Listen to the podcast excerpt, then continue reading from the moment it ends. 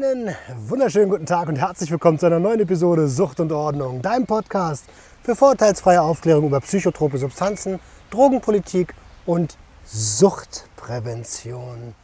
Ihr seht es, ich habe wieder einen Gast am Start. Diesmal ist es der liebe Micha Greif. Hi Micha. Hi. Schön, dass du da bist. Sehr gerne. Ich freue mich riesig. Du bist Soziologe und, pass auf, fehlerfrei, Sprecher der Landesarbeitsgemeinschaft Drogenpolitik der Grünen hier in Berlin. Ganz genau. Äh, erstes Lampenfieber, Momentum vorbei. Was macht ein Sprecher der Landesarbeitsgemeinschaft? Also Sprecher ist klar, aber was macht eine Landesarbeitsgemeinschaft? Wir sind sozusagen die höchste Stelle, die sich innerhalb der Grünen Partei mit Drogenpolitik auseinandersetzt. Das heißt, bei uns können sämtliche drogenpolitische Themen besprochen werden und wir können schauen, äh, welche Positionierung wir wollen. Wir können entsprechende Positionspapiere veröffentlichen. Wir können Veranstaltungen zu den Themen machen. Wir können Politiker dazu einladen aus dem Bundestag, aus dem Landtag etc. Und äh, natürlich dann auch äh, innerparteilich mit daran arbeiten, dass die ja, Positionierung verbessert, erneuert wird. Wir haben beispielsweise im letzten, äh, fürs letzte Landtagswahlprogramm haben wir äh, uns mit eingebracht und ähm, ja, das sind so die Möglichkeiten, die wesentlichen Möglichkeiten, die wir da haben. Wir können auch, äh, wir sind auch dabei, dass wir wieder Delegierte entsenden können in die äh, Landesdelegiertenkonferenz, in die Bundesdelegiertenkonferenz und in den Landesausschuss und innerhalb der Grünen. Genau. Aber nur damit, also ich check ziemlich langsam so. Ja. Delegierte können wer sein? Delegierte kann im Grunde, ähm, also die, die Landesarbeitsgemeinschaft kann demokratisch bestimmen, wen sie delegieren wollen. Und äh, die Personen, die dann als Delegierte gewählt werden, die gehen dann zu dieser Veranstaltung hin, also beispielsweise der äh, Bundesdelegiertenkonferenz. Und dann kommen dann Delegierte der Grünen äh, aus, aus dem ganzen Bundesgebiet zusammen und beschließen dann neue Positionen zum ähm, ja, grünen Programm. Die müssen aber nicht äh, Parteimitglieder sein, hast du mir, glaube ich, irgendwann mal erzählt. Ne? Bei Delegierten muss ich es offen gesagt mal nachschauen. Ne? Ähm, wir hatten jetzt die Situation jetzt noch nicht. Ich bin ja jetzt auch erst seit Dezember in, in, äh, in, in. Ich bin ja jetzt auch erst seit Dezember in Berlin und, er, und seit Januar Sprecher der LAG Drogenpolitik und bisher haben wir dort noch keine Delegierten gewählt. Ich war zwar auch vorher äh, Sprecher vom Arbeitskreis Hanf in München bei den Grünen und äh, dort haben wir auch keine Delegierten gewählt. Das ist aber letztendlich ist das Delegierten ist, es ist ein Bestandteil des Ganzen, aber das Wesentliche ist halt die inhaltliche Arbeit. Wir haben im Grunde wie man es vielleicht vom Verein kennt, haben wir ja jeden Monat eine, ein Treffen mit einer Tagesordnung, wo wir über bestimmte aktuelle Themen reden, wo wir, ähm, wo wir überlegen, wa- was muss angepackt werden, dass wir äh, Aktivitäten planen. Und äh, ganz groß ist jetzt für uns zum Beispiel, dass wir am 29.06. eine Veranstaltung haben mit der Kirsten Kappert-Gonter. Das ist die drogenpolitische Sprecherin der Grünen im Bundestag.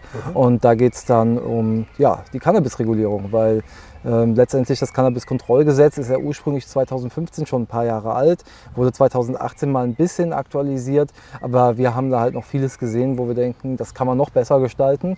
Und äh, da freuen wir uns sehr, dann am 29.06. die Ergebnisse unserer langen Vorarbeit dann endlich vorzustellen.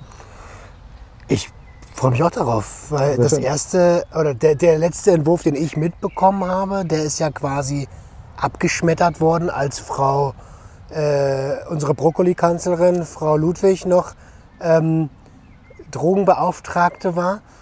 Ähm, und da war, ich erinnere mich, dass da die SPD sich enthalten hat wegen dem Koalitionspakt. Habe hab mich auch im, im Zuge dessen erst äh, so ein bisschen über Koalitionspakte ent, äh, informiert. Ähm, Freue ich mich drauf. Das, wenn ich das richtig verstehe, sind diese Arbeitsgemeinschaften federführend für, naja, dann die Politiker auf Bundesebene, damit die wissen, worüber sie da eigentlich sprechen? Also die meisten Politiker auf Bundesebene haben ja schon sehr viel Ahnung, aber wir sind natürlich dann nochmal so äh, die fachliche Herzkammer äh, der Partei und äh, übrigens auch für alle offen. Also das heißt, es kann jeder äh, bei uns mitmachen, kann bei uns auch, auch äh, meistens tagen wir auch online bisher und kann an Sitzungen teilnehmen, kann auch mit abstimmen Und ähm, insofern ist das ein sehr offenes Prinzip. Und wir sind natürlich dann auch im Gespräch mit den äh, Politikern in der Bundespolitik, um da auch unseren, unseren Einfluss geltend zu machen und denen auch unsere fachliche Meinung mitzuteilen, um in Austausch zu treten, natürlich auch um zu, um zu überzeugen. Und es kommt auch vor, dass Politiker in unsere Hand treten und sagen, ja, hier äh, neues Thema aufgetaucht, wie ist es denn damit? Oder ich bin jetzt neu im Amt, habe dieses Thema neu zugeteilt bekommen, äh, wie sieht es denn damit auf? Äh, das, das, das kann schon mal vorkommen, ja. Super spannend. Auch spannend, dass du sagst, da kann jeder teilnehmen, weil das Ja. ist, glaube ich, das, was ich eben meinte, ähm, dass man da noch nicht mal Parteimitglied sein muss, um sich Ja. politisch engagieren zu können. Richtig. Mega gut. Ähm, so, jetzt habe ich als allererstes mal abgeklappert, was macht denn überhaupt so ein Sprecher? Aber du bist ja nicht als Sprecher der, äh, der Grünen äh, ge- geboren worden. Richtig. Ähm, du bist Soziologe, wenn ich das richtig auf dem Schirm habe. Äh, wa, wa, was machst du? Was ist dein Background? Okay, ähm, also ich habe damals nach der Realschule erstmal eine Kauf, äh, noch äh, eine Handelsschule gemacht, zwei Jahre, Fachabitur gemacht, äh, kaufmännische Ausbildung gemacht, äh, mehr, mehr Jahre, äh, mehrere Jahre im Beruf gearbeitet und äh, habe mich dann besser später als nie noch entschlossen, äh, mit 26 studieren zu gehen. Habe dann Soziologie und Politikwissenschaften in Münster studiert, anschließend Verbraucherwissenschaften im Master in, in München und ähm, ja, und seit, zwei, seit 2011, also seit, im Grunde seit meiner Studienzeit in Münster, ähm, ist äh, ein sehr großer Teil meines Lebens äh, ehrenamtlichen Engagement, Aktivismus gewidmet. Und seit 2014 ist halt ein Fokusthema äh, Hanf, Cannabis. Ne? Habe also in Münster die Hanffreunde Münster gegründet. Ähm, in München, äh, Deutschen Hanfverband München, waren beiden Gruppen auch jahrelang Sprecher ähm, und ja, viel mitorganisiert, Modellprojektanträge gestellt und in beiden Städten auch die Modellprojektanträge, also für Cannabis-Modellprojekte, äh, zu erfolgreichen Beschlüssen gebracht. Es sind doch bis heute die einzigen Beschlüsse dieser Art, die aus der Bürgerschaft kamen. Aber es ist im Grunde etwas, was überall auch jeder nachmachen könnte. Ähm, wobei in dem Fall muss man natürlich sagen, Modellprojekte ist jetzt zum Glück äh, nicht mehr das aktuelle Thema, weil wir uns jetzt hier an die richtige Substanz ranmachen können. Und ähm, das mache ich auch beruflich mittlerweile. Also ich bin ähm, nach dem Studium ähm, habe ich zuerst für einen Großhändler im medizinischen Cannabisbereich gearbeitet und arbeite jetzt für den Branchenverband Cannabiswirtschaft in Teilzeit als Referent. Äh, dieser, Größler, dieser Großhändler ist nicht zufällig am Aktienmarkt tätig? Nein, Okay. nicht, dass ich wüsste. Also, Ich habe da so ein paar, da kann ich ja sagen, ein paar Afria-Aktien. aha. Ähm, das wäre dahin wäre die Frage Ich gegangen. war noch bisher noch nicht für Afrika, Af Afrika tätig. Okay, ach spannend. Also echt schon lange dabei. Ähm, was hat dich dazu bewegt zu sagen, ey, ich engagiere mich politisch? Weil wenn ich mir die breite Masse des deutschen Volkes angucke, so, dann sind die eher so Politik verdrossen und äh, haben so kaum Vertrauen in die Politik, meckern aber sehr gerne, ohne ihren eigenen Arsch zu bewegen. Ähm, also ich sag mal, äh, es gibt so einen schönen Satz der, von Albert Schweitzer, der heißt, äh, All I can do is a drop in the ocean, but this is what brings sense to my life. Das heißt, ähm, also ich, es gibt zwar nicht, vielleicht nicht sehr viel, was ich ändern kann, aber es ist halt einfach, ähm, für mich, mir ist es halt sehr wichtig, so meinen kleinen Teil dazu beizutragen. Ich bin halt so ein kleiner Weltverbesserer, auch ein bisschen Öko ne, äh, und dementsprechend ähm, ja, also habe ich mich in meiner Jugend schon für Politik interessiert und äh, wie die Welt ges- gestaltet wird, wie sie umgestaltet werden kann, ähm, wa warum was wie ist. Also das war letztendlich auch ein Grund, warum ich dann auch Soziologie studiert habe, weil ich verstehen wollte, warum denken manche Menschen, wie sie denken, warum handeln sie so und, äh, und auch Politik, um das ganze System dahinter zu verstehen, was, was passiert auf der Welt, warum passiert was. Es gibt so viele Nachrichtenmeldungen, die ich in, als Kind sowieso nicht und als Jugendlicher nicht, nicht, nicht oder nicht richtig verstanden habe. Und ähm, ja, das war für mich schon ein großes Anliegen. Und ähm, ja, speziell was Cannabis betrifft, war es halt so, dass ich halt mit 15 angesprochen worden bin vom Freund von mir, der sagte halt, ja, hier, äh, du interessierst dich doch für Politik, bist auch für Cannabis-Legalisierung. Und da bin ich dann erstmal aus allen Wolken gefallen, weil ich sag mal so, mit 14 hatte ich noch die Einstellung, äh, Alkohol, Zigaretten, wie kann man nur? Ne? Bin auf dem Lande aufgewachsen, konservative Gegend. Und mit 15 hat dann so mein Leben begonnen mit äh, erster Freundin, erster Kuss, erste Zigarette, erster Alkohol. Und dann, Das heißt, sorry, wenn ich kurz Ja. reingrätsche, das heißt, du hast ähm, psychoaktive Kon Substanzen konsumiert, bevor es deinem, in, in deinem Alter eigentlich legal gewesen wäre. ja, Alkohol ab 16, ne? Zigaretten auch ab 16, klar. Ja, richtig, richtig. Okay. Ähm, ist mir immer ganz, äh, na, ich will nicht sagen wichtig, Ja. aber ich poch schon gern darauf, weil es gibt ja immer noch Menschen, warum auch immer, die sagen, äh, die eine Einstiegsdrogentheorie vertreten. Und ähm, deswegen schaue ich immer ganz gern, was waren denn überhaupt die ersten Substanzen? Ja. Und das ist in der Regel Nikotin und Alkohol. So. Ja, ja. Sorry fürs Unterbrechen. Ja, überhaupt kein Ding. Ne? Und ähm, gut, deine, deine eigentliche Frage war ja so, äh, wie komme ich zum Engagement, zum Aktivismus und, ähm, und ich sag mal, das war, als ich ähm, ins Studium gegangen bin, mein Bachelor, habe ich mir so gesagt, so, ich will entweder ein Unternehmen gründen oder mich politisch engagieren und ich habe mich dann für die politische Schiene äh, entschieden und ähm, bin dann damals im Studierendenparlament gegangen, äh, habe hab Hochschuljournalismus, war zeitweise Redakteur, Chefredakteur von der Studierendenzeitschrift. Äh, ich war mal bei Greenpeace aktiv, ich war stellvertretender Senator an der Uni und ich muss sagen, an der, an der Universität hat man natürlich besonders viele Möglichkeiten, äh, Erfahrungen zu sammeln und sich ehrenamtlich einzubringen. Aber es ist keine Erfordernis. Im Grunde kann jeder Mensch, egal wo man wohnt, egal wie alt man ist, ähm, und egal welchen Bildungsstand und welchen Geldbeutel man hat, äh, kann, sich, kann sich einbringen. Und ich würde mir auch, auch wünschen, oder ich wünsche mir, dass, halt, dass das auch viel mehr Leute machen, weil damit kann man halt viel erreichen. Also ich sehe schon, dass sehr viele Leute schon aktiv sind, wenn es beispielsweise darum geht, ähm, dass auf Twitter ein Hashtag nach vorne gebracht werden muss, der Readmob. Das zieht halt ordentlich. Ja, genau. Grüße an der Stelle. Richtig. Das, das, das, das, das, macht halt, das macht natürlich durchaus Eindruck bei der Politik und ähm, das, das wird auch gesehen. Also sieht man, das, das interessiert viele Leute, das ist für die Leute ein aktuelles Thema, das ist ein wichtiges Thema für die Leute. Aber was es halt auch braucht, sind Leute, die, die inhaltliche Arbeit leisten oder die auch vor Ort ins Gespräch gehen mit den, mit den Leuten und vor allem auch ins Gespräch gehen mit, mit Andersdenkenden. Ja, das, be- also äh, in meiner Arbeit habe ich zum Beispiel, oder jetzt, wenn ich jetzt rein auf das Thema Cannabis beziehe, äh, habe ich meinen Fokus äh, immer in dem Bereich gelenkt, wo es halt geht, darum geht, mit nicht Überzeugten zu sprechen. Das heißt, mein Fokus war jetzt nicht äh, irgendwie das, äh, ganz viele Aktivistentreffen zu machen, was natürlich auch gute Sachen sein können. Fishing Oder for Compliments. beziehungsweise ja, kann man auch äh, kann man ja auch super nutzen für Bildungsevents und zur Motivation und so kann es ganz viele gute Gründe zu geben. Aber mein Fokus war immer eher äh, auf die, ich sag mal, nicht überzeugten beziehungsweise auf die politischen Gegner zuzugehen. Und ähm, ich fand es dann auch immer spannend, was das für Reaktionen gab. Beispielsweise, äh, wenn wir in München dann äh, Infostände beim, also vom Handverband mit der Ortsgruppe äh, gemacht haben beim Oktoberfest, bei der Wiesen. Und äh, da dann Drogenfest der Welt übrigens. Genau.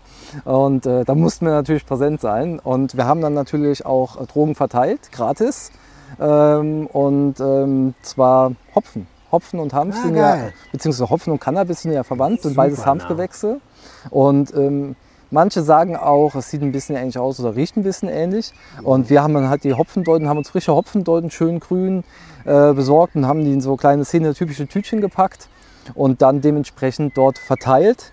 Äh, was, die Polizei kam auch mal vorbei und hat nachgefragt, ob wir das verteilen und habe zugestimmt und das war aber dann kein Problem, weil es ja komplett legal. Der Hopfen hängt auch an diesen Festwagen, die da vorbeifahren und hopfenhaltige Getränke werden ja auch massenhaft konsumiert und ähm, also es war und es bringt halt auch lustige Reaktionen von den Massen an Menschen, die dann am Stand vorbeiziehen ähm, oder teilweise auch dann auch ins Gespräch kommen und so weiter. Ne? Das, das war ja. Vielleicht ein ganz kleiner Tipp an euch äh, an dieser Stelle oder für euch an dieser Stelle. Ähm, wenn ihr euch beruhigen wollt und nicht kriminalisiert sein wollt, aktuell noch, weil ihr kein Rezept habt, dann macht euch mal einen schönen Hopfentee. Der beruhigt super. Äh, also und ich meine jetzt nicht äh, Hopfentee, Bier, sondern ein echter Hopfentee. So. Ja. Der beruhigt total. Ja, ist im Übrigen auch äh, sehr preisgünstig und sehr effizient. Also man kann eine ganz kleine Menge reicht schon aus, äh, um sich da einen Tee zu machen. Also wenn man sich halt einen normalen Teebeutel in Menge macht, das, das, das wird dann schon, schon dann schon äh, zu stark, würde ich sagen. Ne? Aber ja, im Grunde genommen ähm, ist es ein Experiment, ein Versuch wert. Ne? Ja, äh, Definitiv. to total, total richtig und auch total richtig, dass die beiden äh, äh, Pflanzen super eng miteinander ver verwandt sind. ja. Ähm, schöne Aktion. Ja, Schöne Aktion. danke. Wir haben es auch mit einem Flyer verbunden, wo dann halt auch das Beispiel drauf gebracht worden ist. Hier auf der einen Seite ein ähm, Sozialarbeiter, der, der seinen Job verloren hat wegen einer geringen Menge Cannabis, wo er dann verurteilt worden ist wegen. Und auf der anderen Seite jemand, der sich äh, auf dem Oktoberfest die dritte Maß gönnt und ist überhaupt kein Problem. Ne? Und der andere wird halt äh, ja, gezwungenermaßen zum Hartz-IV-Empfänger gemacht, obwohl er gerne arbeiten würde. Ne? Und mit drei bist du, glaube ich, noch gut bei auf der, auf der Wiesen. Ne? Da hat man drei Liter ne? und dann, ja, also es ist ja, hat ja jeder einen individuell anderen Konsum dort vor Ort. Ähm, aber ähm, ja, und das merkt man auch manchmal bei den Leuten, die da am, am Infostand vorbeikommen. Ähm, aber mir persönlich hat es immer Spaß gemacht und ich fand die Reaktionen auch interessant so im, im Internet. Manche fanden das dann halt auch mutig, dass, dass wir da, da hingehen. Aber ich persönlich fand es genau richtig. Ne? Oder ähm, Also man merkt, man hört schon direkt Ja. raus, man kann kreativ sein, man Ja. kann eine ganze Menge machen. Und ähm, jetzt, ich habe ja von der Politikverdrossenheit gesprochen, die ja, Ja. tatsächlich existiert. Ähm, was hast du denn, also was ist denn die einfachste Möglichkeit, wie sich der Zuhörende oder Zuschauende, äh, der das jetzt, der jetzt denkt, hm, eigentlich muss ich auch mal was machen, sich engagieren kann? Ähm, ich würde grundsätzlich mal so ein bisschen unterteilen die Kategorien, was man alleine macht und in Gruppen. Weil grundsätzlich äh, denke ich, dass man seine dass, dass man seine Wirkkraft deutlich erhöht, wenn man, wenn man sich organisiert mit anderen zusammen. Aber man kann auch alleine schon ähm, aktiv sein. Das können, das können natürlich äh, so was ganz modern ist, was, was, was die meisten kennen werden. Das sind so Kommentare in Social Media, dass man bei Aktionen mitmacht, wie bei Twitter mit den Hashtags. Aber es gibt dann auch die viel klassischeren Varianten, wie zum Beispiel ein Leserbrief in der eigenen Lokalzeitung. Ja, das ist halt, äh, das, das, ist man, das sind vielleicht manche in unserem Alter nicht mehr so gewohnt, aber das erreicht halt auch gerade dann die Leute, äh, die vielleicht ja, die anderen Sachen noch nicht erreicht haben, ne, die vielleicht noch nicht so überzeugt sind. Ne, oder dass man vielleicht mal äh, bei der eigenen ähm, Lokalzeitung sagt, hier, ähm, äh, ich bin mit dem Strafverfahren betroffen und äh, ich hatte jetzt nur geringe Menge oder ich bin eigentlich nüchtern äh, Auto gefahren und kriege jetzt einen Führerschein entzogen. Ist natürlich dann, kostet natürlich dann Mut, sich selber so in die Öffentlichkeit zu stellen, aber so persönliche Schicksale, äh, die, die für die Leute nachvollziehbar sind, dass da eine riesen Ungerechtigkeit dahinter steckt. Die sind halt wirklich nachvollziehbar, die bringen auch Reichweite, aber auch ohne diese Schicksale kann man natürlich sich äh, für, zum einen für diese Menschen einsetzen. Äh, was ich manchmal auch gemacht habe, ist Leu- den Leuten äh, geholfen habe, Briefe zu formulieren, wie sie ihre Sachen ausdrücken können. Oder dass ich ähm, im Rahmen äh, meiner Hammverbands-Ortsgruppenarbeit Pressemitteilungen geschrieben habe, wenn die Leute damit einverstanden waren, das an die Öffentlichkeit zu bringen, dass ich ihnen ihre äh, Sachen dann halt auch an die Medien herangetragen habe und auch kommentiert habe, entsprechend eingeordnet habe. Aber nochmal zurück auf, auf, auf die vielen Sachen, die, die, die man alleine machen kann. Ne? Das ist halt, ähm, ähm, man kann natürlich auch selber äh, Politiker anschreiben, man kann ähm, theoretisch äh, Aktionskunst äh, ist denkbar. Ne? Es, ist halt, es sind so viele Sachen möglich oder auch schlichtweg, dass man Leute in seinem eigenen Umfeld überzeugt. Ne? Und, ähm, oder ich könnte, ich könnte auch eine ganze Liste machen, so, die, die die können wir gerne dann nachher auch in den Shownotes verlinken. Ja, super ne? gerne, super gerne. Ähm, aber äh, ich, letztendlich ähm, gemeinsam tritt man immer stärker auf. Ne? Das ist halt, äh, man kann, wenn man beispielsweise eine Gruppe gründet, das muss noch nicht mal ein eingetragener Verein sein. Ne?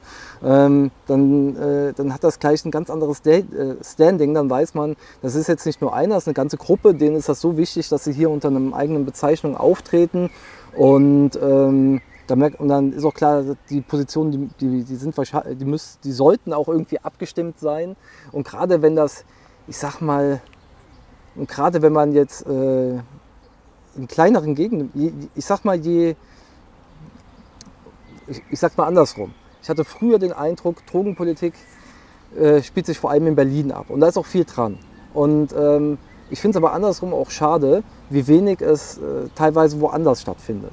Natürlich ist es vor allem ein bundespolitisches Thema. Äh, auf Landespolitik kann man nur ein bisschen was reißen und kommunal sehr, sehr wenig. Ne? Aber äh, umso mehr Aufmerksamkeit bekommt man auch, wenn man jetzt ähm, auf lokaler Ebene was versucht. Klar kostet es da umso mehr Mut, sich selber in die Öffentlichkeit zu stellen und zu sagen, hier, ähm, ich habe ein Anliegen zum Thema Drogen, dann wird man nämlich sofort als Drogenkonsument wahrgenommen, egal ob man es ist oder nicht. Mhm. Und es gibt Leute, die unterstellen einem dann sofort einen persönlichen Nutzen. Ne? Also, ähm, Viele Leute. Ja, also bei mir, wie oft habe ich schon gelesen, ich, äh, äh, was ich für ein Zeug geraucht haben mag, ob ich nicht zu viel rauche und so, sage ich, Leute, ich bin nicht Raucher. Ja. Ne? Natürlich habe ich Konsumerfahrung mit Cannabis. Ne? Da aber, kommen wir gleich drauf aber, aber, aber es ist halt so, ähm, ähm, dass, dass diese, dieser Eigennutz, der dann unterstellt wird. Ne? Und, dann, und da muss ich aber auch sagen, da haben wir auch einen großen Wandel in der Diskussion. Das heißt, 2014, als wir in Münster das Modellprojekt beantragt haben, da, war, da wurde man noch, äh, ich sag mal so, angegriffen oder die Leute haben geschwiegen teilweise. Ne? Und mittlerweile ist es so, dass wenn man sich öffentlich positioniert, zumindest im Internet, sage ich mal, hat man eigentlich immer so eine Mehrheit hinter sich mittlerweile. Ähm, ja, das Thema kommt immer mehr in die breite Masse, in den Mainstream. Das ist auch gut so, das ist auch richtig so. Ja. Und wir sind noch bei weitem nicht fertig.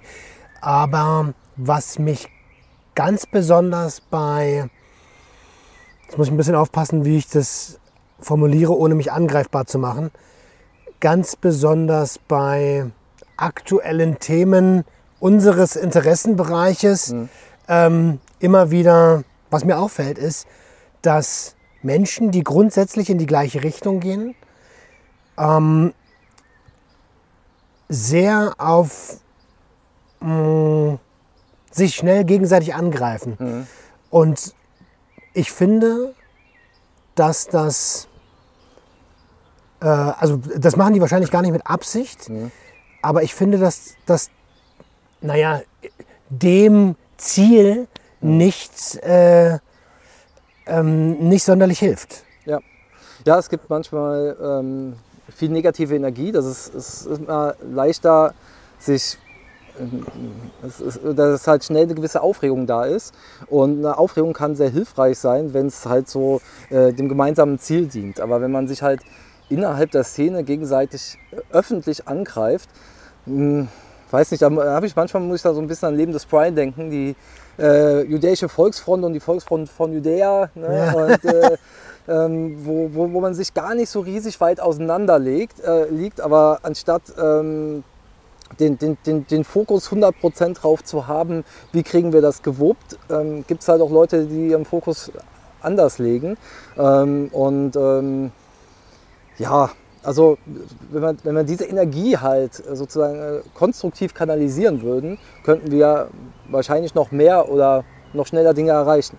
Ich finde halt, das hat immer ein bisschen so ein Geschmäckle von ähm, eigentlich Aktivismus, aber dann doch hm, sich selbst besser darstellen, weil man Fehler von anderen ja nicht nur auf die aufmerksam macht, sondern wirklich auch angreift. Und das wiederum ist ja eigentlich kontraproduktiv, weil Ja. Leute, die sich dann auch wirklich getroffen fühlen, die denken sich, ja, dann macht ihr eure Scheiße alleine. Ja, ja es, es, gibt, es gibt oder gab auch sicherlich schon Leute, die sich aus dem Engagement zurückgezogen haben wegen sowas. Und das, das ist halt sehr unschön. Ne? Und deswegen ähm, denke ich, äh, es ist halt besser zu gucken, ähm, äh, wie, wie kann man Dinge konstruktiv, lösungsorientiert angehen. Und ähm, natürlich ist konstruktive Kritik, finde ich, finde ich immer hilfreich, definitiv. Und finde ich auch wichtig. Ja, und, ähm, aber manchmal gibt es auch Leute, denen kann man es einfach nicht recht machen. Ne? Oder ähm, einfaches Beispiel, also ich habe mal eine Demo gegen Polizeigewalt organisiert ähm, im äh, Burghausen, das ist halt so ein ja, Ort am Rande Bayerns. Ähm, da wurde ein ja, mutmaßlicher Cannabis-Dealer von der Polizei erschossen, auf der Flucht, unbewaffnet, äh, der André Borchardt. Und der Polizist ähm, ja, kam letztendlich straffrei davon. Der wurde vorübergehend, ähm, ähm, weiß es noch, Suspendiert? danke, vorübergehend suspendiert. Und ähm, ja, und, und letztendlich wurde dann halt, gab es dann mehrere Gutachten und dann wurde halt gesagt, ja, der Schuss war zwar aus sechs bis zehn Metern Entfernung abgegeben worden und äh, er hat ja gesagt, er hätte auf die Knie gezielt, dass er dann in den Hinterkopf getroffen hat. Dass äh, das sei eine Abweichung, die ja mal möglich sei. Also das, Nee. ist, das ist, ja, eben. Also ich war vier Jahre lang Soldat. Oh, Äh, und da gehst du regelmäßig zum Schießtraining. Auch als Polizist gehst du regelmäßig zum Ja. Schießtraining. Und da ist, schießt du normalerweise auf 25 Meter Entfernung. Und du musst auch ein gewisses Trefferbild haben, um zu bestehen. Ja. um überhaupt den Dienst an der Waffe vollziehen zu dürfen. So. Und jetzt mal abgesehen davon, dass der Gebrauch der Schusswaffe eh immer das aller, aller, aller, allerletzte Mittel sein darf. Wenn ich in den Bereich der Beine ziele und den Hinterkopf treffe, dann ist das schwer vorstellbar, dass das keine Absicht ist. Ja. Und äh, dementsprechend äh, finde ich es ein totales Unding, dass derjenige, der Beamte straffrei davongekommen ist, der Todesschütze. Und äh, Leute, die ihn im Internet als Mörder bezeichnet haben, äh, wurden dann äh, strafrechtlich von ihm angegangen, weil man darf jemanden nur als Mörder bezeichnen, wenn er deswegen verurteilt worden ist.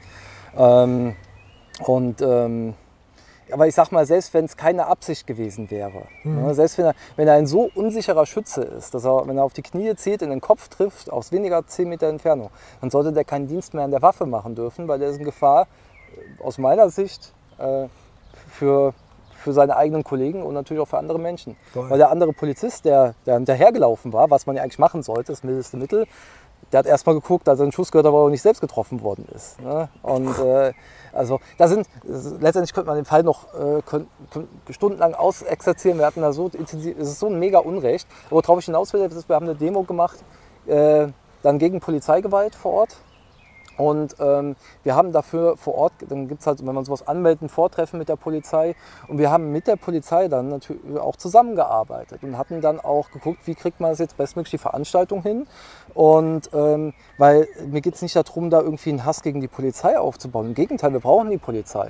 Aber ich denke, es sollte äh, Polizei es heißt ja auch Polizeivollzugsbeamter. Das heißt, die müssen das Gesetz vollziehen. Und ich will, dass wir vernünftige Gesetze haben, die sinnvoll zu vollziehen sind. Und wenn jemand dieses Gesetz bricht, dann äh, denke ich, soll er dafür bestraft werden, auch wenn er bei der Polizei ist. Und dann, auch, äh, Ja. und dann aber auch, egal welchem Lager er angehört, weil Ja. gerade auf ähm, Demonstrationen, ob nun rechts oder links, äh, immer dahingestellt, oder äh, auch große, Dem- also egal welche Demo, Ja. ähm, und egal welcher politischen Richtung man äh, sich zugehörig fühlt, wer die Regeln bricht, der muss bestraft werden. Definitiv. Oder zu Konsequenzen muss es geben. Ne? Ja, ja, eine Konsequenz ist ja eine Art Strafe. Ne? Ja, oder Sanktionen, ne, sagen wir mal, also je nachdem, um was es geht. Ne. Und da war es halt so, äh, allein, dass, ich, dass, dass wir da geschrieben haben, dass wir mit der Polizei da gut zusammengearbeitet oder der Polizei für die gute Zusammenarbeit im Rahmen der Demo gedankt haben, äh, das, das wurde uns dann schon wieder übel angekreidet. Während, während andere dann ähm, äh, angekreidet haben, dass wir uns überhaupt dagegen beschäftigen, weil wir sollen uns ja nur auf Cannabis fokussieren und sowas.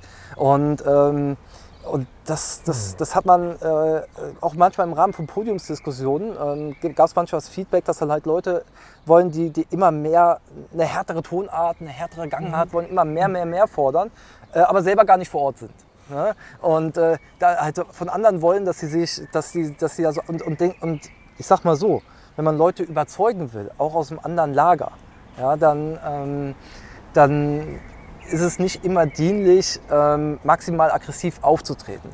Und, ähm, aber um auch mal bei dem Polizeibeispiel zu bleiben, ich hatte ähm, die Situation, dass die Junge Union dankenswerterweise, die Junge Union Rosenheim, mich eingeladen hat zu einer Podiumsdiskussion, wo der zuständige Polizeipräsident dann auch im Podium war. Und dann habe ich mir die Gelegenheit natürlich nicht nehmen lassen, den darauf anzusprechen, wie er das verantworten kann, dass der Polizist noch mit Waffe im Dienst ist. Oh. Und äh, da bin ich dann zum Beispiel auch angesprochen worden von, von Leuten aus der Jungen Union, die sagen, ja, wenn ich jetzt hier konservativ überzeugen will, dann ist es ja nicht gut, wenn ich da jetzt äh, äh, die Polizei kritisiere. Ne? Aber es ist halt, man muss halt immer einen Mittelweg gehen. Es gibt immer Leute, die, die, die was zu meckern haben. Und ähm, es gab auch mal einen, der, der geschrieben hat, kommentiert hat, ähm, so wegen, wegen wir, wir beschäftigen uns zu sehr im eigenen Kreis. Und dann habe ich ihm dann so eine Liste an Organisationen gepostet, die ich in den vergangenen Jahren besucht habe und auf Veranstaltungen war. Dann kam dann keine Reaktion mehr. Er Hat sich an, anscheinend nicht so informiert dann. Was- Aber generell der größte, äh, wie soll ich sagen, negativ, was heißt Negativpunkt? Aber so ein Punkt ist halt so ein bisschen, dass halt Leute schreiben, bringt doch eh nichts. Ja, Ne? ja, Das, das ja. ich, seit, Aber das ist seit, Jahr, seit das- Jahren gibt es immer wieder jemanden, der kommentiert, bringt doch eh nichts, obwohl wir, die, die obwohl wir Cannabis als Medizin bekommen haben und obwohl jetzt die Cannabis-Regulierung. Aber das ist die weit verbreitete Meinung der Gesell in der Gesellschaft. Ja, Was mich schade. ehrlich gesagt wirklich stört. Und es, also ähm, da werde ich da auch nie irgendeinen Namen nennen oder so. Äh, aber was mich ehrlich gesagt stört, ist dieses Angreifen in Form von so viel Druck aufzubauen, zu sagen, ey, wenn du hier eine andere Meinung vertrittst, dann bist du eigentlich gegen uns. Und das grenzt schon an Methoden, die ich eigentlich in einer ganz anderen politischen Richtung sehe. Ähm, und das missfällt mir total. Ja. Ah. ja. Aber ich sag mal, lassen Sie das mal eine konstruktivere Bahn lenken. Also es hat ja jeder die Möglichkeit, sich selbst engagieren, sein eigenes Ding zu machen, seinen eigenen Verein zu gründen und etc. Und ähm, weil wir, wir haben jetzt so viel darüber gesprochen, über diese negative Energie. Es gibt auch unheimlich viel positive Mhm, Voll. Energie. Wir werden jetzt hier im August die Hanfparade in Berlin haben mit zigtausenden Leuten. Da ist auch jeder recht herzlich eingeladen, mit dazuzukommen. Da gibt es, äh, es wird eine fette Demo und vor allem historisch erstmal mit dem Bundesdrogenbeauftragten, Herr Plinert mit dabei. Und äh, es gibt so viele Sachen, die man erreichen kann machen kann. Und äh, da, sollte, da, da sollte man sich jetzt äh, nicht von irritieren lassen. N natürlich nicht. Ich will aber, also genau, da, die eigentliche Aussage ist ja, nur weil es mir negativ aufstößt, ist ja die Frage, wie geht man damit um. Ne? Und äh, was ich eigentlich aussagen möchte, ist, hey, ich komme damit klar, Ja. aber manche anderer kommt damit vielleicht nicht klar. Also Ja, man Check sollte halt Framing, achten, so, ne? fair zu sein und seine Kritik vor allem den Leuten erstmal persönlich zu äußern und gucken, ob man die Sachen so ausbauen kann. Trotzdem möchte ich beim, bei einem Thema bleiben, was ähm, kritikwürdig ist. Nämlich, du hast vorhin schon, schon relativ am Anfang der Episode gesagt, Vereine in Deutschland. Und du kommst aus einer ländlichen Gegend. Richtig. Ähm, wie sieht denn das äh, Vereinsleben in der ländlichen Gegend konsumtechnisch aus?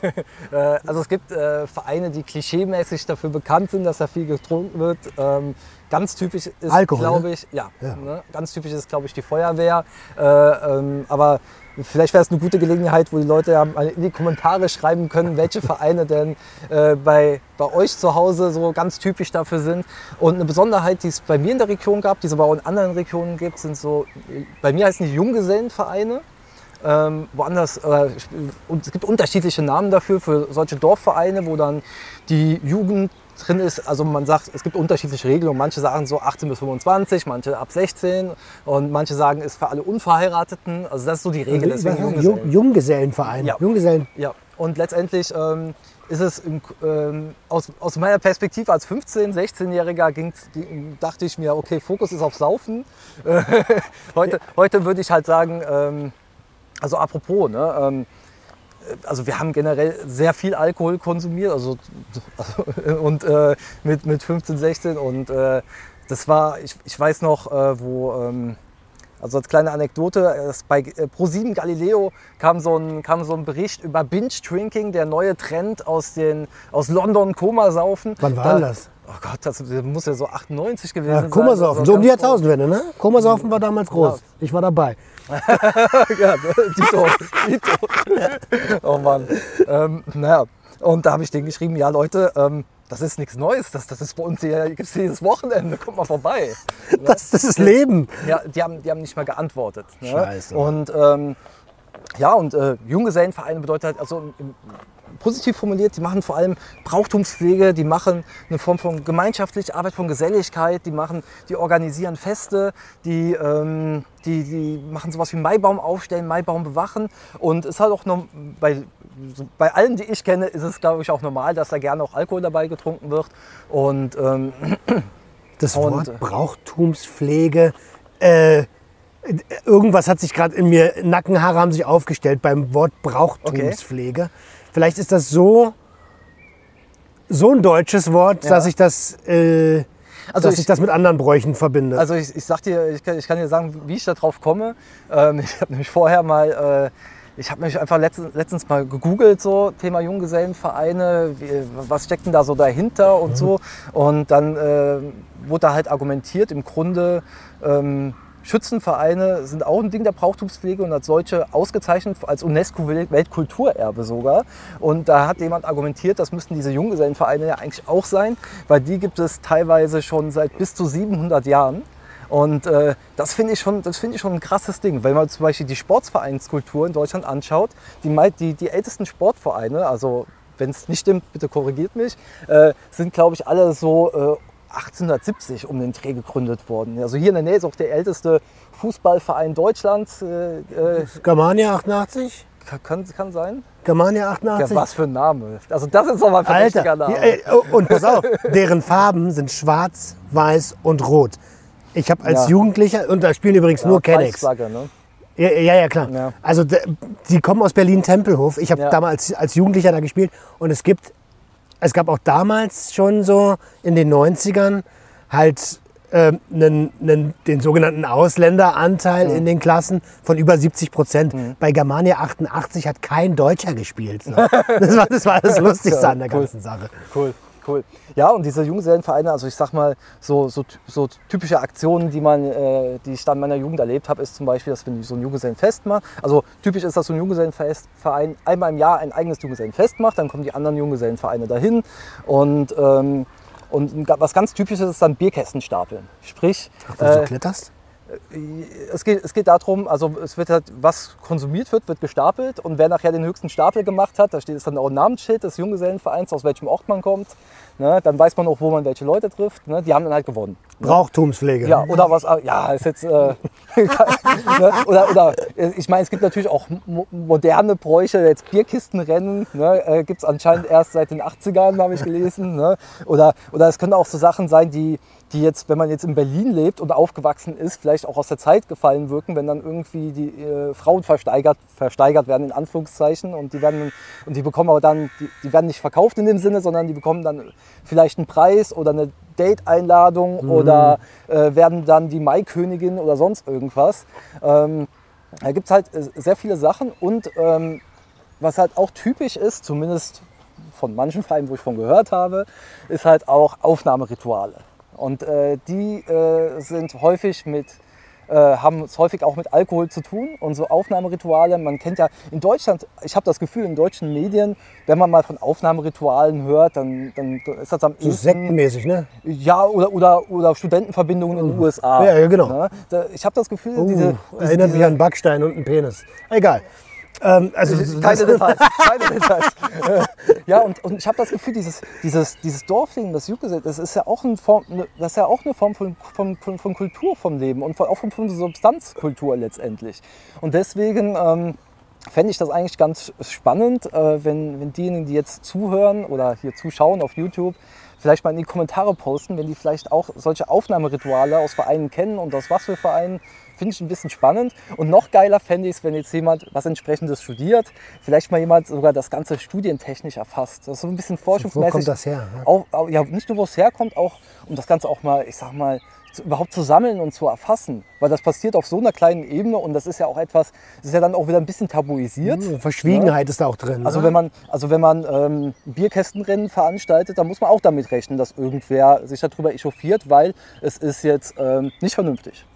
Nö, alles andere als vernünftig. Ja. Also genauso wie, da, nehmen wir doch mal den Brauch überhaupt, neben dem Oktoberfest, den sogenannten Männertag, der ja eigentlich Christi Himmelfahrt ist, ähm, wo Männer und mittlerweile auch Frauen durch die Landen ziehen, um sich besinnungslos zu saufen. So, das, ist ja, das ist ja alles andere als vernünftig. So. Aber das ist, glaube ich, so einer der größten Ja. Bräuche. Ne? Ja, aber interessanterweise kannte ich das zum Beispiel aus meiner ursprünglichen Heimat, also Vulkaneifel, nördliche Rheinland-Pfalz, kannte ich das nicht. Äh, also natürlich klar, dass dann Leute ähm, was trinken und so und, und vielleicht wandern gehen, aber so dieses klassische Bild mit dem Bollerwagen ka- kannte ich damals zumindest so nicht. Äh, dafür, was es zum Beispiel gab, Maibaum aufstellen und dann äh, versuchen, den Maibaum aus dem Nachbardorf, manchmal waren ja die Nachbardörfer auch so verfeindet, in Anführungszeichen, so, so wie Düsseldorf, Köln, sowas in der Art. Ne? Und äh, wenn man es dann geschafft hat, den Maibaum zu klauen, ähm, dann konnte man gegebenenfalls noch ein Lösegeld verlangen. Das sind, das sind halt so die, diese, diese Späße, die dann auf dieser Ebene äh, stattfinden. Und manche Junggesellenvereine bewachen dann auch die Bäume und da wird natürlich dann auch Party gemacht, getrunken und so. Ne? Ah, das ist Und- dann schon so dieses. Und dann kommt ja an der Stelle noch mh, dazu, wie man aufwächst, in der Regel toxisch. Und wenn dann die Ehre gekränkt wurde, weil mein Baum oder mein Maskottchen oder was auch immer entführt wurde, da kann es auch schnell mal zu mehr als Reibereien kommen. Ne? Na, also ich, ich kann mich jetzt nicht erinnern, dass es da zu ernsthaften Prügeleien in, in dem Kontext gab oder sowas. Ähm, also ich, ich sag mal, idealerweise soll es ja irgendwo auch ein Spaß bleiben. Mhm. Und das ist dann halt schon was irgendwo, ähm, ja, das, Oh, Alter, ich habe mein Handy nicht aus. Das ist ein gut für einen Off-Tag. Schatz, wir sind mitten in der Episode. Ich rufe dich später an, ja? Entschuldigung. Ähm, genau, soll eigentlich eine Nicklichkeit bleiben und ähm, ja, schön wäre es, wenn es das bliebe. Also vielleicht kommt da auch der Berliner in mir durch oder der, der zu viel Scheiße gesehen hat. Gerade wenn Alkohol im Spiel ist, dann wird das ja auch, dann geht das ja schnell in komische Richtungen. ja. Also auf dem Lande, wenn da so, so ein typisches Ding ist halt, dass dann so eine Mehrzweckhalle, Bürgersaal oder Festzelt äh, mit ein paar hundert oder sogar mehreren tausend Leuten und da wird gefeiert und getrunken und dann, äh, klar passiert es dann auch mal, dass sich da Leute in die Haare kriegen oder so. Ne? Aber das ist jetzt kein, ich würde das jetzt nicht als Massenphänomen sehen oder als, als gefährlich sehen, da hinzugehen. Also, Nein, das sowas, nicht. ne? Aber, aber ich, also, schreibt es doch auch gerne in die Kommentare. Ähm, ich kenne das so bei, bei Dorffesten. Ja, da gibt es auf jeden Fall irgendeinen, der, also irgendwo fließt Blut. Oh, no. Also, so, so- sorry, aber äh, Lebensrealität. Sagt der, der in Berlin aufgewachsen ist. Ja, nicht nur. Ich bin ja auch, äh, meine Eltern haben mich ja verschleppt nach Felden, nach Brandenburg. Und äh, das ist, so, ist schon so Dorfleben gewesen. Okay. Deswegen weiß ich, was perspektivlose Jugendliche auf, in ländlichen Gegenden machen. Also nichts außer saufen und konsumieren halt. Ne? Ja. In der Regel. Lass uns mal, ähm, also warum gehen wir da so doll drauf ein? Weil, Oder ich habe jetzt einfach Ja gesagt. Natürlich gibt es auch noch andere Sachen, die man auf dem Land machen kann, als saufen und konsumieren. so. ja. Ähm, Lass uns mal, ja, es, na klar gibt's das, aber immer weniger. Ne? Es wird alles wegrationalisiert. So. Also Jugendclubs, ähm, dafür gibt's kaum Gelder. Und äh, ich weiß nicht, wie das mittlerweile ist, aber so um die Jahrtausendwende, da wurde alles weg, wegrationalisiert und wir waren, die Städte waren froh, wenn es so Streetworker gab, Ja. Die sich dann um die Problemfälle gekümmert haben. Liebe Grüße Raimund an der Stelle. Ja. Was wir hier aber eigentlich gerade besprechen, ist, dass wir den Alkoholkonsum und vielleicht die kulturelle Verwendung von Alkohol ähm, schon anmahnen, oder? Verstehst du es richtig? Was heißt anmahnen? Ich finde es wichtig, dass die Leute äh, aufgeklärt und informiert werden, beziehungsweise sind. Und ähm, ansonsten, wenn jemand äh, volljährigen Menschen, sind, sind mündige Bürger, finde ich, sollte man jetzt nicht vorschreiben, was sie zu konsumieren haben. Nee, nee, überhaupt nicht. So ist es auch nicht gemeint. Also, Dann, fra- dann die Anschlussfrage. Glaubst du, dass ähm, unsere volljährigen Mitbürger aufgeklärt sind, gerade in Bezug auf den bereits legalen Substanzen? Also ich denke, dass, also ich denke, dass die, die, der, der Aufklärungsgrad gerade bei Alkohol und Zigaretten ähm, be- betreffend der Substanzen so mitunter am höchsten ist. Ähm, nichtsdestotrotz bestehen natürlich noch so Unverhältnismäßigkeiten. Also ich mache mal simples Beispiel. Also ich meine, als ich mit den Informationen, die von außen, von der Gesellschaft an mich herangetragen worden sind äh, und in der Schule, dachte ich halt auch als 15-Jähriger noch so zuerst, ähm, ähm, was, was gefährlich ist, verboten, was, was weniger gefährlich ist oder ungefährlich ist, legal. Das- und ich könnte mir vorstellen, dass diese Wahrnehmung immer noch weit verbreitet ist. Und, äh, und die Wahrnehmung ist nun mal Quatsch. Ja, es gibt ja mittlerweile sogar den ersten Verband, der sagt, man müsste eigentlich Alkohol härter regeln als Cannabis. Das ist ja durchaus spannend zu sehen. Und ähm, ich denke, dass auch ähm, dass aber durchaus an der, ich sag mal, an dem Risiko, an der Gefährlichkeit orientiert wird, welche Substanzen als nächstes legalisiert bzw. reguliert werden. Und ähm, Schöne Überleitung. ja, also wir sind ja jetzt äh, auf dem Weg für, äh, zu Cannabis und das ist natürlich und das ist sehr gut, dass wir endlich auf diesem Weg sind, dass wir da endlich Fortschritte machen und, ähm, und die Frage ist, und, und das interessiert natürlich auch einige, wie geht es danach weiter? Und ich persönlich denke, dass es dann mit Psychedelika weitergehen wird. Äh, ob das dann erstmal Einzelsubstanzen sind, beispielsweise Psilocybin, weil das hat ja das ja pflanzlich, Ne? Das, ist ja, das ist ja auch, in der, das ist ja auch so, ein, so ein Wahrnehmungsding, dass, dass viele oder manche Leute denken, pflanzlich, natürlich gleich, Gleich ungefährlich, gut. Ja, ja. ne, gut ungefährlich und chemisch gleich gefährlich. Aber es gibt auch chemische Stoffe, die weitaus ungefährlicher sind. Ähm, Ich soll ein Schild aufstellen. ja, ja. Ja, Kollege. Ja, ja. Jetzt bist du auf YouTube.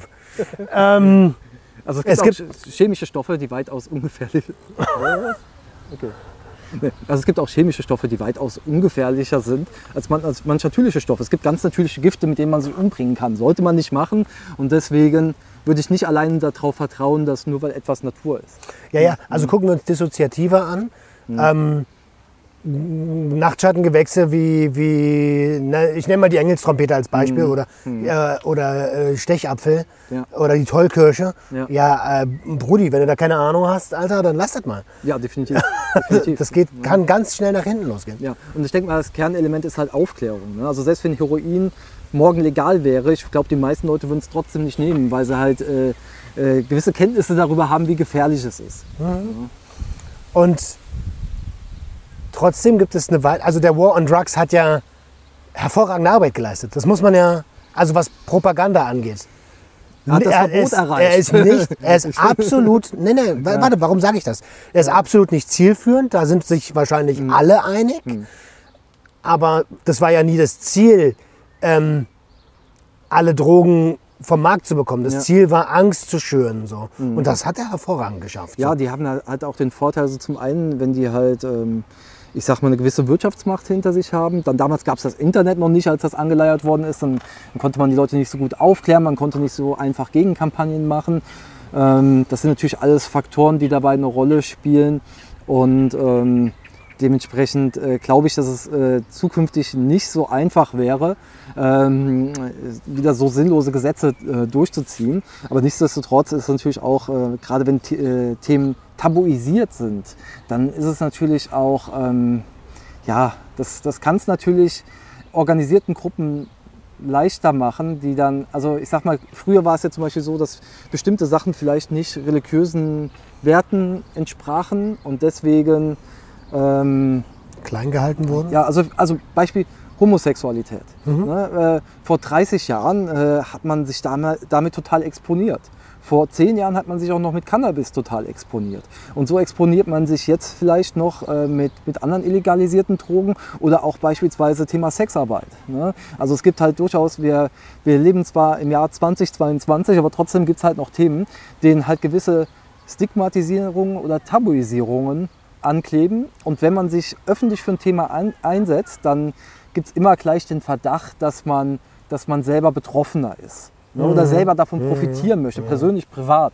Ne, also Beispiel, Beispiel hatte ich ja eben Cannabis, das mir unterstellt wird, und ich würde das ja nur für meinen persönlichen Konsum machen. Also ich sag mal, wenn, wenn, wenn, wenn ich dafür, dass ich nie mehr wieder konsumiere, Cannabis, dass es dafür legal wird, würde ich sagen, ja sofort. Ne? Ja, guck dir mal Also- mein Beispiel an. Also ich mache ja diese Arbeit und kann meine Präferenzsubstanzen eigentlich nicht mehr konsumieren. Ja. Aber im Sinne der Allgemeinheit halt. Ne? Mhm. Nicht jeder muss diesen Scheiß durchmachen, den ich durchgemacht habe, nur weil es keine Aufklärung gab Ja. und nur weil Menschen nicht über Emotionen sprechen können. So. Und, und, und da bin ich vollkommen bei dir. Das ist, Mhm. das, the, this is why we're doing this. Ja. Und ich finde es wichtig, dass du das so sagst.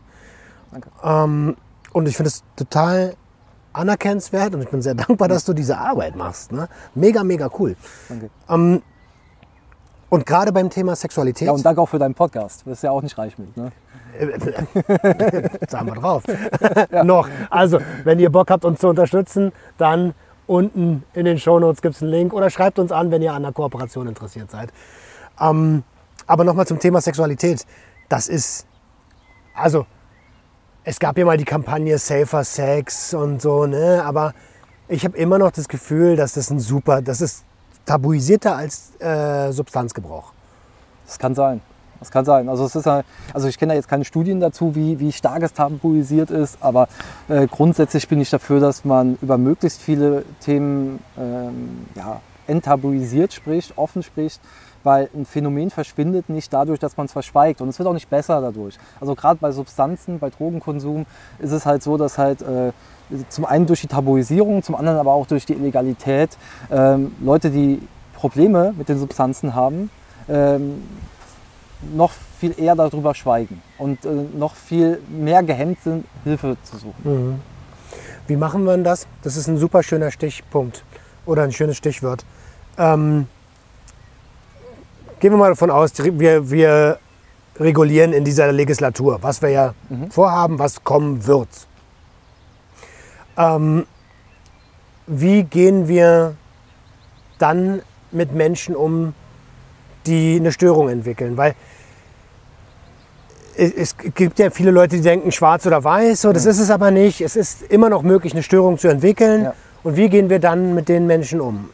Also ganz wichtig ist natürlich, dass es da äh, Hilfsangebote gibt, dass die Türen offen stehen, dass die Hilfsangebote niedrigschwellig sind und nicht irgendwie, man muss sich anmelden, Gebühren zahlen und dann gibt es erst in zehn Monaten einen Termin oder sowas. Äh, so wie es gefühlt bei Psychotherapie beispielsweise aktuell äh, der Fall zu sein scheint. Und äh, dementsprechend muss man gucken, dass das zumindest dann im Substanzbereich ordentlich geregelt ist. Und da habe ich aber auch den Eindruck, dass die, dass die Hilfsorganisationen, Drogenhilfe, Suchthilfe, da, da gibt es ja mittlerweile, da gibt es ja bereits viele Organisationen, auch viele, die sehr gute Arbeit leisten. Und äh, die könnte man natürlich auch stärker fördern, auch durch die kommenden Steuereinnahmen. Und insofern sehe ich da eine Win-Win-Situation. Ähm, hm, Glaube ich auch. Also ich glaub, und vor allen Dingen kriegen die Menschen die Möglichkeit, sich früher zu öffnen, weil sie halt nicht mehr Angst haben müssen, dass sie bestraft werden, weil sie jetzt etwas Illegales getan haben. Und ich glaube, da sind wir schon, da sind wir schon einen ganzen Schritt weiter. Was das Ganze moralisch, innerfamiliär äh, angeht, das steht nochmal auf einem anderen Blatt Papier, aber auch Klar. da brauchen wir Aufklärungsarbeit. Klar, auf jeden Fall. Micha, wir sind roundabout ein Stündchen dabei. Ähm, die Zeit vergeht immer wie im Fluge. Äh, haben wir etwas überhaupt nicht besprochen, was dir aber total auf dem Herzen liegt? Ähm, ich weiß nicht, hast du noch Fragen zu meiner beruflichen Tätigkeit zufällig? Na, äh, du als wie, wie du als Sprecher äh, in, ähm, Das ist ein Ehrenamt. ach, das ist ein Ehrenamt. Ach, so, ach ja, du hast gesagt, du bist im Branchenverband Cannabiswirtschaft bin ich Referent in Teilzeit. Ich habe es am Anfang mal erwähnt gehabt. okay, sorry. Und, äh, ja, aber, aber ich bin auch äh, so- sowohl was die Grünen betrifft, als auch was den Branchenverband betrifft, bin ich nicht als Vertreter des Verbandes hier, sondern, sondern als Privatperson. Ähm, aber kann natürlich äh, dennoch äh, etwas darüber sagen. dich Voll gerne, ne? natürlich. Was macht denn überhaupt dieser Branche? Also es gibt es, aber was macht es? Okay, also der Branchenverband Cannabiswirtschaft ist der einzige Wirtschaftsverband in Deutschland, der die Interessen der gesamten Cannabiswirtschaft vertritt. Ist also aufgeteilt in fünf Fachbereiche: Genussmittelregulierung, Medizin, Nutzhanf, Lebensmittel, Technikhandel, Dienstleistung ähm, und CBD und weitere Cannabinoide. Und, äh, da, und da wird äh, in allen Bereichen geguckt, ähm, was kann verbessert werden. Ist natürlich immer aus dem Blickwinkel der Wirtschaft natürlich, weil die Wirtschaftsunternehmen sind halt die, sind halt die Mitglieder. Ähm, aber da, wir haben auch viele Leute, die ähm, durchaus sehr äh, cannabisfreundlich sind und auch äh, die ja auch durchaus den Verbraucherschutz äh, in, im Sinn haben, ähm, ist mir persönlich auch wichtig und dementsprechend ähm, werden wir oder wird der Branchenverband Cannabiswirtschaft da auch noch ähm, Positionierung in der Hinsicht äh, vornehmen. Ich habe letztens einen Twitter-Beitrag gesehen, bunte Packung Edibles. Ähm, wird es sowas bei uns geben? Also nach, äh, nach ähm, Meinung des Branchenverbandes? Also ich, ich sitze ja nicht als Sprecher Ja, des mhm. Branchenverbandes hier, Aber, sondern äh, sage meine Meinung. Äh, und ähm, da, wird, da wird auf jeden Fall auch nur noch eine Positionierung zu kommen. Ähm, aber ich sag mal, grundsätzlich sollte ja Verbraucherschutz und im, im, im Vordergrund stehen und auch natürlich Kinder-Jugendschutz. Und dann ist natürlich die Frage, wie gestaltet man eine Verpackung. Ne? Also es macht halt einen riesen Unterschied, ob man jetzt eine, ich sag mal, eine knallig bunte Gummibärchenverpackung hat, wo jedes Kind sofort erkennt, oh, da sind leckere Süßigkeiten. Oder ob man jetzt einen neutralen Umschlag hat mit einem kindersicheren Verschluss, äh, der ein Kind schon gar nicht erst anspricht. Ne, so vom, vom Äußeren und dann noch schwierig zu öffnen ist. Ne? Also das, das, das macht schon riesige Unterschiede. Aber ich persönlich finde es wichtig, dass es auch die, die Edibles als Produkte dann geben wird, definitiv. Finde ich auch. Also ich mag auch Hanf, ich mag auch die CBD-Lollis. Feiere ich total. Ja. Ähm, Ja. Und, ich bin auch gespannt auf die äh, Angaben. Also beispielsweise, wir sind es vom Alkohol gewöhnt, dass halt ähm, die, die Wirkstoffangaben in Prozent drauf sind. Ich fände es halt eigentlich noch sinnvoller in Milligramm. Also vom, am besten beides. Ne? Weil dann kann man noch viel besser, noch viel genauer dosieren. Mhm. Fände ich beim Alkohol auch sinnvoller. Und gerade die orale Aufnahme äh, von, von äh, THC, also ist ja schon deutlich, ist ja sehr potent. Also das sollte schon draufstehen. Also und schon, schon ziemlich genau draufstehen. Ja, ja, es hilft halt genauer bei der Einschätzung. Ne? Also weil, ja, ich meine, beim Alkohol sind wir, sind oder sind einige von uns sehr gewöhnt, wie viel Prozent von was macht wie was aus. Mhm, ne? Mhm, mhm. ähm, aber diese Gewöhnungseffekte ähm, haben manche Leute, die dann vielleicht zum ersten Mal Cannabis probieren, noch nicht. Und, äh, und auch für Leute, die, die zukünftig Alkohol konsumieren, finde ich es einfach für einen verantwortungsvollen Konsum. Und das stellen ja alle Akteure sozusagen, die sich äh, seriös damit auseinandersetzen und, und das nicht verbieten wollen, äh, sagen ja, man soll verantwortungsvoll konsumieren, man soll sich äh, und dementsprechend äh, ist es, je mehr Informationen man dann halt über das Produkt, über die Substanz, über den Wirkstoffgehalt äh, hat, äh, desto besser. Desto besser kann man es einschätzen. Ja, ja genau. Ähm, um nochmal ganz kurz auf den Verband zu kommen. Ja. Ähm, ich gehe mal davon aus, dass da so Unternehmen sitzen wie Hersteller von, von Blütenmaterial. Mhm. Ähm, alles, was damit zu tun hat, also äh, Growing-Anlagen, ähm, vielleicht hier diese, was so ein bisschen aussieht wie eine Waschmaschinentrommel zum, ja, zum ja. Schneiden von Bats. So. Äh, eben genau dieser fünf Bereiche, die du gesagt hast. Ähm, das heißt, da kann Lebensmittelhersteller auf, äh, auf Gärtner treffen? Ja, ja, also das ist natürlich dann sehr vielfältig bei uns und äh, ich sag mal, da gab es auch offen gesagt äh, am Anfang äh, im Detail natürlich durchaus äh, können, die, können die Vorstellungen natürlich auch mal auseinandergehen. Ne? Wenn du jetzt zum Beispiel jemand hast, der, der aus der Pharmabranche kommt und dann jemanden, der, ich sag mal, aus der CBD-Branche kommt, mhm. dann kann es halt unterschiedliche Einschätzungen geben, wie CBD eingestuft und gehandhabt werden konnte. Da hatten wir viel Diskussionsarbeit, aber konnten das Ganze konstruktiv lösen. Und, ähm, und deswegen, ähm, ich, ich, sehe das als Mehrwert an. Ne? Wir können ja, wir können ja, äh, es ist halt, wenn, stell dir vor, äh, du bist Politiker und dann treten auf einmal fünf verschiedene Cannabisverbände an dich ran und jeder will was anderes. Und wir liefern halt was aus einem Guss, was abgestimmt ist. Ne? Ich stelle mir gerade vor, ich bin Unternehmer hm. und kann da networken. Ja. Wie mache ich denn das? Naja, Mitglied werden ist erstmal schwer von Vorteil. Ne, äh, Veranstaltungen, die Fachbereichssitzungen besuchen. Es gibt monatlich für die Mitglieder ein Forum, äh, wo die wesentlichen Neuigkeiten ausgetauscht werden und äh, haben noch weitere Vernetzungsmaßnahmen intern. Und, ähm, und wir haben auch noch weiteres vor. Und dementsprechend ähm, ja, ist das natürlich eine gute Möglichkeit, um, um, um, zu netzwerken, um weitere Geschäftskontakte aufzubauen. Und ähm, genau. Und für diejenigen, die jetzt, und egal, ob die ihr zu Hause jetzt ähm, Unternehmerinnen und Unternehmer, Gewerbetreibende seid oder nicht. Äh, unsere Social Media Seiten stehen für alle offen. Die, äh, die, der Newsletter steht für alle offen, erscheint einmal wöchentlich komplett kostenfrei. Und äh, weil wir wollen auch allgemein informieren. Wir haben auch eine Publikationsreihe, wo wir äh, regelmäßig Informationen, Zahlen zusammentragen, Positionierungen äh, gestalten und äh, machen darüber hinaus natürlich auch Pressearbeit, um das Ganze halt in die allgemeine Öffentlichkeit zu bringen. Und ähm, das sind sozusagen so ein paar Eckpunkte unserer Arbeit, ähm, die, die wir als Verband leisten. Und ähm, ja, und wir, wir, sind, wir sind im Wachstum. Ne? Den Verein, den, der Verband ist ein Verein, also ist auch demokratisch organisiert. Mhm. Ähm, Gibt es jetzt seit Ende 2019 und äh, mittlerweile äh, über 75 Mitglieder. Also Mitglied kann heißen von einer Einzelperson äh, bis zu einer sehr großen Firma mit über 100 Mitarbeitern. Und ähm, und sind natürlich offen für weitere Mitglieder. Je mehr Mitglieder wir haben, desto stärker können wir auftreten, desto mehr können wir machen.